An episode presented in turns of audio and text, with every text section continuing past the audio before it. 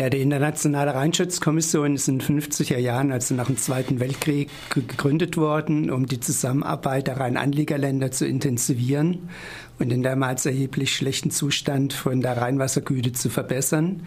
Seither tagt die Internationale Rheinschutzkommission in unzähligen Arbeitsgruppen funktioniert nach dem Geleitbootprinzip. Der langsamste bestimmt das Tempo. Gleichwohl ist die Internationale Rheinschutzkommission Vorbild weltweit für vergleichbare Kommissionen geworden, beispielsweise an der Oder, beispielsweise an der Donau, aber auch in vielen Überseeländern. Aus vielen Überseeländern kommen Delegationen nach Koblenz. Dort ist der Sitz vom Sekretariat der Internationalen Rheinschutzkommission, um sich informieren zu lassen, wie Frankreich, Deutschland, die Niederlande, die Eidgenossenschaft, Österreich, Österreich, Luxemburg am Rhein zusammenarbeiten und wie man so eine Zusammenarbeit möglichst erfolgreich organisieren kann. Die Umweltverbände haben schon seit langer Zeit sogenannten Beobachterstatus in der Internationalen Rheinschutzkonferenz.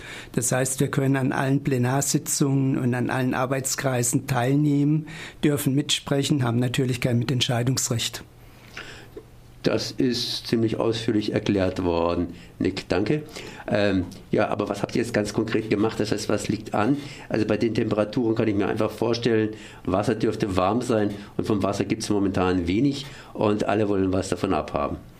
Ja, einmal im Jahr führt die Internationale Rheinschutzkommission eine sogenannte Plenarsitzung statt. Das ist so jedes Jahr die wichtigste Sitzung der Internationalen Rheinschutzkommission, wo die Arbeitskreisleiter und Leiterinnen berichten von ihrer Arbeit und wo die Beschlüsse gefasst werden, wie es im nächsten Jahr, die nächsten Jahre weitergehen soll. Die Sitzung hat in Solothurn an der Aare stattgefunden. Da war schon mächtig warm am 3. und 4. Juli. Ich war am vergangenen Samstag schwimmen im Hochrhein bei 22 Grad und inzwischen hat der Rhein bei Worms 26 Grad und bei 26 Grad fängt es an, kritisch zu werden. Ähm, woran liegt das? Liegt es an die Sonneneinstrahlung oder an der Nutzung des Rheines? Ich denke da geradezu an die Atomkraftwerke und die Aare ist natürlich auch ein Stichwort. Bei uns denkt man natürlich viel zuerst mal an Fessenheim etc. etc. Das heißt, die wärmen ja alle irgendwie den Rhein auf oder nehmen zumindest Wasser raus und lassen es verdampfen. Also von entscheidender Bedeutung ist natürlich die vielen Sommertage, die wir haben. Wir haben ja schon statistisch gesehen deutlich mehr Sommertage, als im Jahresdurchschnitt normalerweise vorhanden sind. Und das schlägt durch auf die Rheinwasser, auf die Rheinwassertemperatur. Natürlich spielt auch eine Rolle die Abwärmeeinleitung durch die Kraftwerke, nicht nur durch die Atomkraftwerke, sondern auch Kohlekraftwerke. Auch große Kläranlagen führen zu einer erhöhten Rheinwassertemperatur und natürlich die Abwärmeeinleitung von der Industrie am Oberrhein ist da vor allem die BASF zu nennen in Ludwigshafen. Ich habe schon vorhin ein bisschen eingedeutet, wenn man was ableitet oder was einleitet, kommt es ja immer darauf an, was bereits drin ist. Das heißt, wenn ich ein bisschen Dreck oder ein bisschen Wärme einleite und ich habe da schon viel Reinwasser, dann vermischt sich das, ja, sagen wir mal gut, relativ gut, aber wenn ich wenig Reinwasser habe, dann vermischt sich das relativ schlecht. Inwiefern steigt die Dreck- bzw. Wärmekonzentration, also alles, was wir nicht so richtig haben wollen, an im Moment?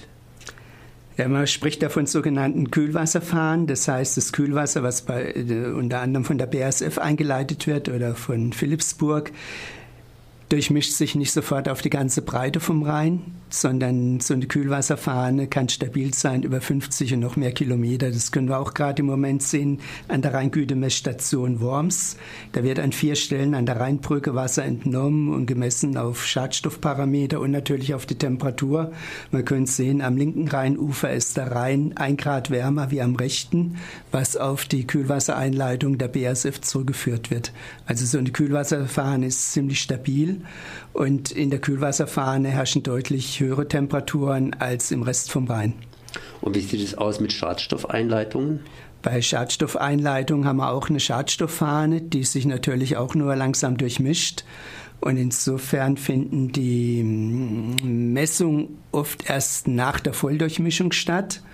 Aber problematisch sind natürlich die höheren Konzentrationen in der Schadstofffahne für Bachflohkrebse, Flussflohkrebse bis hoch zu den Fischen im Rhein. Äh, ja, auf die Fische bzw. die Tierwelt würde ich gerade eingehen. Ähm, höhere Temperatur gleich weniger Sauerstoff, ist das richtig?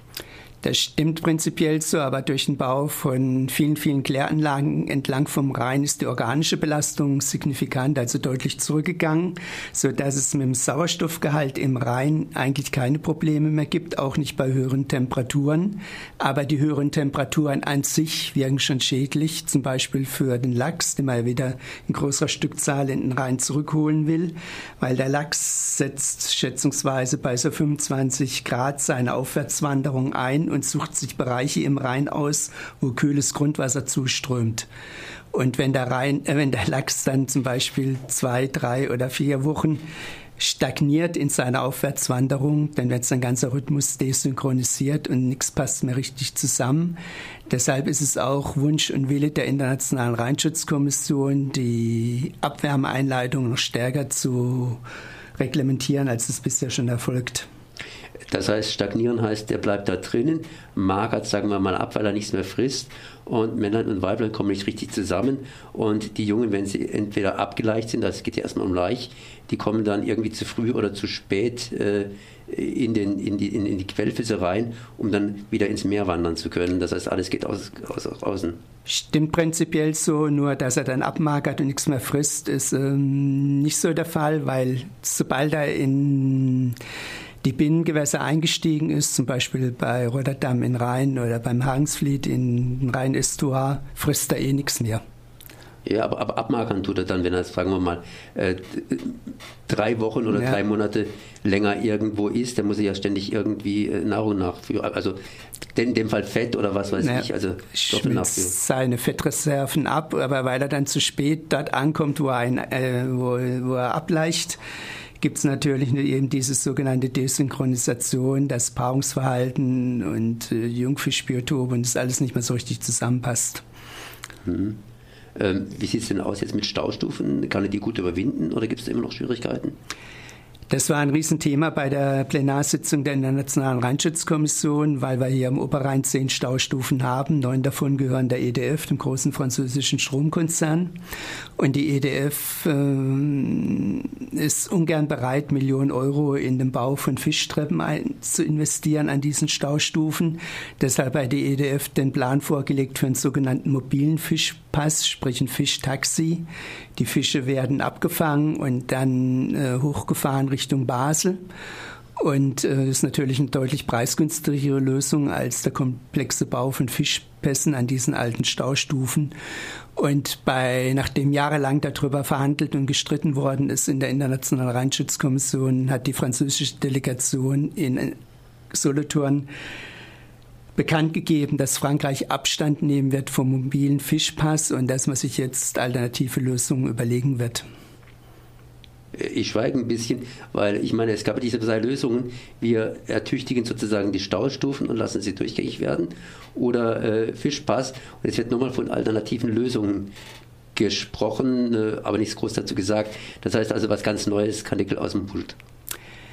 Ja, Nebulosa hat die französische Delegationsleiterin angedeutet, dass man einen großen Biodiversitätsplan in Frankreich in der Tasche hat hat aber noch keine Details rausgelassen. Deshalb haben alle anderen Delegationen verlangt, dass eine außerordentliche Plenarsitzung stattfindet in einem halben Jahr, wo dann Frankreich tatsächlich die Katze aus dem Sack lassen muss, weil die anderen Delegationen sind nicht mehr bereit, sich wie bisher schon jahrelang vertrösten zu lassen, sondern sagen, es muss endlich Dreif in die Sache kommen, damit wir irgendwann mal in absehbarer Zeit den Lachs bis Basel bekommen und späterhin dann sogar in die Aare.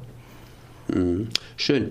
Das heißt, äh, Frankreich ist in diesem Falle der langsamste Impfschubverband oder, ja, da wurde gerade genickt. Frankreich ist traditionell der langsamste, immer dann, wenn es auf Kosten von Frankreich geht. Die Fischtreppen müssen natürlich finanziert werden von Frankreich, von der EDF. Und ähm, Frankreich ist in einer schweren finanziellen Krise.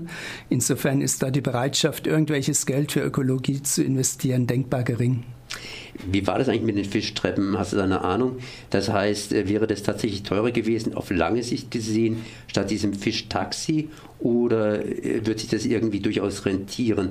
Also ein Fischtaxi kostet ja, glaube ich, immer irgendwie ein bisschen was, aber nicht so viel. Aber eine Fischtreppe, wenn man die mal hat, hat man die. Also so genaue Kosten-Nutzen-Vergleiche sind da nie angestellt worden. Wir sagen, wir machen eine ganz andere Rechnung auf und sagen, mit den neuen Staustufen der EDF verdient die EDF jedes Jahr eine Milliarde Euro. Und selbst wenn eine Fischtreppe 12 Millionen Euro kostet, wobei die 12 Millionen Euro nochmal über eine Bauzeit von drei Jahren gestreckt werden, sind die 12 Millionen Euro im Vergleich zu der eine Milliarde Reingewinn ist eine vernachlässigbare Größe. Mhm. Wir reden jetzt gerade, dass wir den Fisch, das heißt den Lachs, äh, nach Basel bringen äh, wollen oder sollen. Ne? Das ist Schweiz für mich. Da gibt es natürlich auch noch den netten Schwarzwald und die Vogesen. Werden da auch irgendwelche Lachse hingebracht? Also nicht hingebracht, sondern die sollen natürlich dann wieder aufsteigen können, gerade hier ins Els-Dreisam-System. Und wir haben seitens der Umweltverbände die große Hoffnung, dass wenn wir mal von der Kaiserbrücke oder Kronbrücke oder Ochsenbrücke runterschauen in die Dreisam, dass wir dann irgendwann da auch wieder Lachse schwimmen sehen können. Das hapert noch an den sogenannten Kulturschwellen in den Schlingen. Das ist jetzt ziemlich kompliziert, das ist eine Folge vom Rheinausbau. Und ähm, der hat natürlich zum Absinken vom Grundwasserstand geführt und um das ein bisschen auszugleichen, hat man sogenannte Kulturschwellen gebaut zur Stabilisierung vom Wasserhaushalt. Aber an diesen Kulturschwellen kommt der Lachs auch nicht rüber. Da müsste Frankreich drei Millionen Euro in die Hand nehmen, um drei sogenannte Kulturschwellen mit funktionsfähigen Fischpässen auszustatten. Da war Frankreich bisher auch nicht bereit, obwohl immer alle Delegationen in der Internationalen Rheinschutzkommission gesagt haben, jetzt mach doch mal, jetzt mach doch mal. Und sie haben aber nicht gemacht. Da ist jetzt auch die Hoffnung, dass ähm, Bewegung in die Sache kommt. Und wenn diese ähm, Kulturschwellen mit funktionsfähigen Fisch Fischpässen ausgestattet werden, dann ist das Tor zur Els und zur Dreisam freigemacht worden. Und der Lachs kann dann auch wieder hier einwandern. Dazu setzen wir jedes Jahr einige tausend Junglachse in der Dreisam aus, in der Hoffnung, dass die dann irgendwann als großes geschlechtsreifes Tier wieder zurückkommen. Ja, da wollte ich gerade drauf eingehen, weil irgendwie habe ich gedacht, wir setzen doch die ganze Zeit, das heißt also die Naturschutzverbände setzen doch die ganze Zeit da irgendwelche Lachse ein. Und was machen denn die Lachse jetzt? Ich meine, die werden oben eingesetzt und schwimmen dann in ja, Nordsee und Ostsee, beziehungsweise, äh, ne Quatsch, Ostsee nicht, aber Nordsee und dann den, den Atlantik. Und wenn sie dann zurückkommen, stehen sie vor verschlossener Tür, sprich vor der Schwelle. Das ist richtig. Sie kommen eben nicht bis auf Einzelfälle nicht in das Elstreisam-System rein, aber durch den Besatz will man auch Druck ausüben auf Frankreich, indem wir sagen, guckt mal, wir investieren Geld nicht nur in den Besatz von Lachsen, sondern auch in die Durchgängigmachung der ähm, Querbauwerke in der Elz und in der Dreisam. Dort sind ja auch Fischpässe gebaut werden oder demnächst wird noch einer gebaut am Schwabentorwehr sind insgesamt viele Millionen Euro investiert worden und werden jetzt nochmal über eine Million Euro am Schwabentor investiert in die Durchgängigmachung. Jetzt setzt ihr euch auch mal in Bewegung und baut endlich die notwendigen Maßnahmen an euren Staustufen im Oberrhein.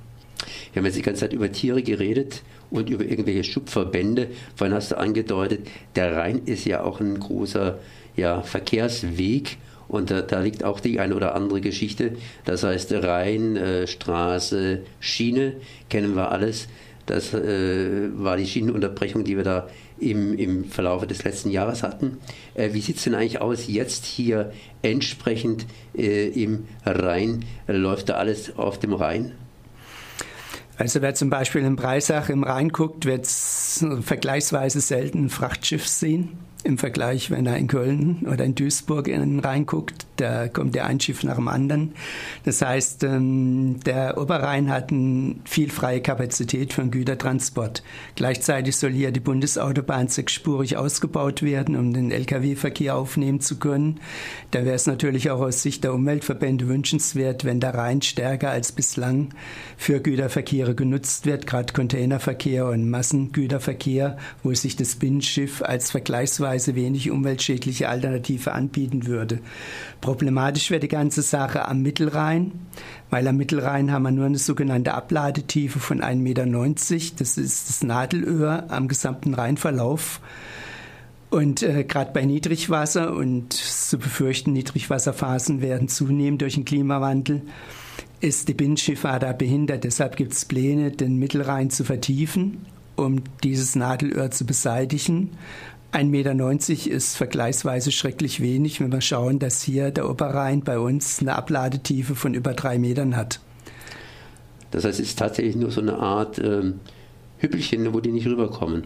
Genau an, diesem, an dieser sogenannten Gebirgsstrecke, also zwischen Taunus und Hunsrück, ist eben durch die Querriegel von Gestein, die da durch, quer durchs Rheintal laufen, ist eine Beschränkung der Wassertiefe vom Rhein natürlich gegeben und dort soll jetzt die Gesteinsrippen sollen weggesprengt werden, abgebaggert werden.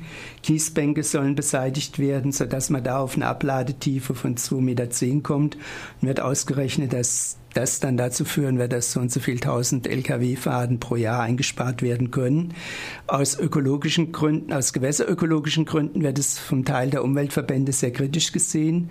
Während zum Beispiel der NABUS sagt, äh, aus übergeordneten Gesichtspunkten haben wir nichts gegen die Maßnahme, wenn dadurch tatsächlich mehr Güterverkehr auf die Binnenwasserstraße verlagert werden kann. Wie sieht es dann aus mit dem, mit dem Wasser? Ich meine, wenn ich da was wegspringe, so, so, so, so, so, so ein Unterflussgebirgszipfelchen äh, hält ja auch Wasser irgendwie auf. Das heißt, das Wasser dürfte schneller fließen. Das, das ist völlig richtig. Es ist eine äußerst heikle Angelegenheit, wo man genau rechnen muss, damit es ähm, nicht ein Teufel mit dem Belzebub ausgreift, äh, austreibt. Man darf nur so viel wegbaggern und absprengen, damit es tatsächlich nicht zu einer Fließbeschleunigung kommt, weil dann hätte man genau den kontraproduktiven Effekt. Die ganze Sache soll noch flankiert werden durch sogenannte Buhen- und Leitwerke wo man genau verhindern will, dass das Wasser zu schnell abfließt, sondern dass im Gegenteil der Wasserstand erhöht werden kann. Alles äh, enorm kompliziert und äh, die ganzen Umweltverträglichkeitsstudien, die hydraulischen Modelle sind alle noch nicht fertig und es wird vermutlich noch Jahre dauern, bis da dann Planfeststellungsverfahren eingeleitet werden kann. Das ist alles sehr kompliziert, richtig. Sag mal, ähm, was ist das Hauptproblem momentan, wenn ich dich jetzt einfach so frage? Das heißt, was wäre das Hauptproblem? Würdest du sagen, von den alten Punkten, die wir jetzt angesprochen haben, oder dein Lieblingsproblem, das du gelöst haben willst, um es mal anders auszudrücken, vielleicht ist es sogar leichter, äh, wo würdest du sagen, da muss man als erstes ran? Also wenn man die Betonung auf momentan liegt, dann ist es im Moment das Temperaturregime im Rhein. Wie gesagt, in Wormsummer 26 Grad mit der Tendenz auf 27 Grad. Und ab 27 Grad geht die Diskussion los, dass die Kraftwerke ihre Abwärmeeinleitung reduzieren müssen. Und das ist dann immer eine heftige Auseinandersetzung zwischen Kraftwerksbetreibern und den Landesämtern für Naturschutz und den Umweltministerien der jeweiligen Bundesländer, die diese Maßnahmen anordnen müssen. Und ich bin jetzt gespannt auf die nächsten Tage, wenn es weiterhin so warm bleibt, welche Entscheidungen da gefällt werden, welche Diskussionen in der Öffentlichkeit getragen werden, was nur hinter den Kulissen abläuft.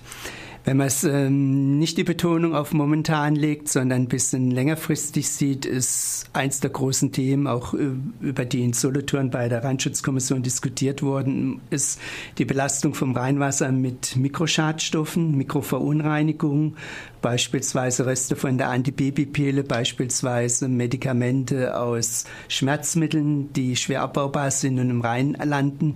Man hat inzwischen festgestellt, dass diese quasi hormonell wirkenden Substanzen dann auch den Fischbestand, den Kleintierbestand in der, im Rhein schädigen, nicht nur im Rhein, sondern in vielen anderen Flüssen auch.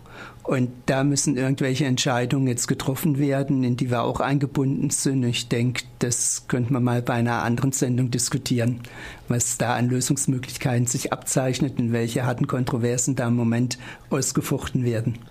Guter Vorschlag. Das heißt, ich breche das Gespräch ab. Danke mal Nick Geiler für die Informationen zum Rhein, zur Internationalen Rheinschutzkommission.